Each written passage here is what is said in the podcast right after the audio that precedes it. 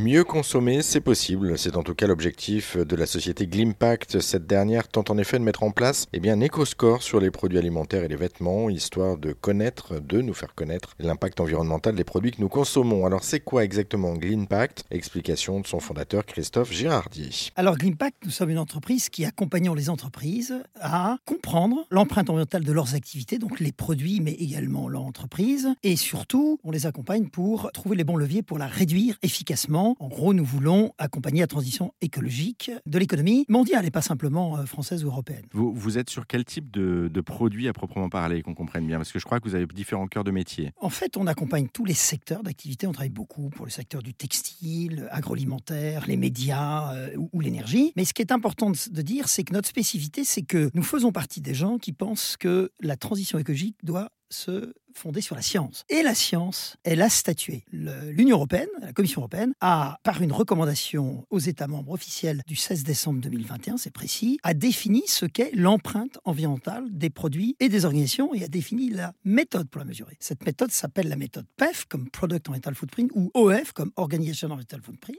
Et cette méthode, elle décrit la définition de l'empreinte environnementale, non pas réduite aux simples émissions de gaz à effet de serre qui jouent sur le réchauffement climatique, mais elle définit l'empreinte environnementale au travers de 16 catégories d'impact de l'activité humaine sur la planète, de l'empreinte carbone, mais jusqu'aux euh, émissions de particules fines, l'utilisation des ressources naturelles, fossiles et autres, les enjeux de la biodiversité, ou même la toxicité, hein, humaine ou environnementale. Et donc, chez Glimpact, nous sommes les premiers, les seuls, à avoir modélisé cette méthode qui est un acquis scientifique majeur pour que l'on construise cette transition écologique sur la science et pas sur, des, sur le greenwashing ou sur des connotations politiques. Et pour en savoir plus sur la société Glimpact ou encore sur la méthode scientifique PEF dont parlait Christophe À l'instant, eh bien, on vous a mis quelques liens sur notre site internet direction rzn.fr.